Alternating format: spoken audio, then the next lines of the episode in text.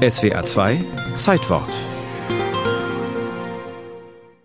Rom war Ende des 14. Jahrhunderts im wahrsten Sinne des Wortes heruntergekommen.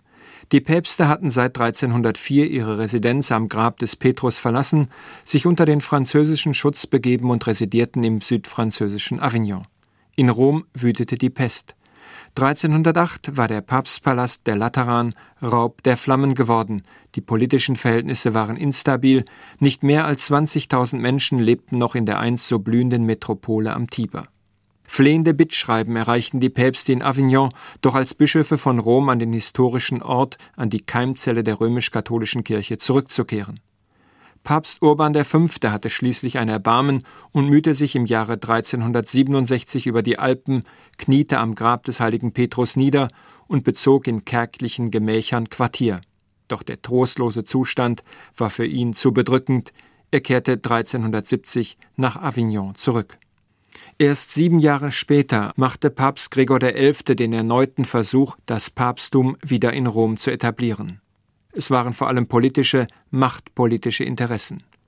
Papst Gregor XI., ein Sprössling des französischen Adels, war schon mit 19 Jahren zum Kardinal ernannt worden und als Pontifex bedachte er fast ausschließlich Franzosen mit dem Kardinalspurpur. Heftige Kämpfe brachen los, als der Papst sich für eine Rückkehr nach Rom entschied. Florenz und Bologna gingen zur offenen Revolte über, der Papst entsandte eine Soldadesca, die vor Mord und Gewalt, vor Grausamkeit und Brutalität nicht zurückschreckte. Am 17. Januar 1377 war es dann endlich soweit. Mit dem Schiff von der Tibermündung herkommend, legte Papst Gregor XI. unter dem Jubel einer Menschenmenge nahe der Basilika St. Paul vor den Mauern an. Reliefs aus jener Zeit dokumentieren die Szene. Zahlreiche Kardinäle bildeten einen Geleitzug mit prächtig geschmückten Pferden, der Papst ritt unter einem Baldachin. Die Kirche St. Paul glich allerdings eher einer Ruine. Der Glanz des Einzugs trügt. Papst Gregor XI., noch nicht einmal 50 Jahre alt, war ein von den politischen Wirren und kirchlichen Missständen gezeichneter Mann. Er erklärte den Vatikan zu seiner neuen Residenz, eine unerhörte Neuerung, denn seine Vorgänger hatten im Lateran gelebt. Zu dieser Zeit war der Vatikan noch lange nicht das, was er heute ist. Der mächtige Petersdom, die päpstlichen Paläste und der Petersplatz sind erst viel spätere Schöpfungen. Aber die Keimzelle für diesen Aufschwung legte Gregor XI.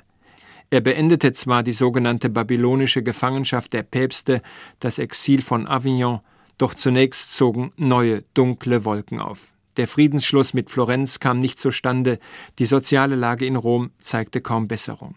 Gregor XI. war nahe daran zu resignieren.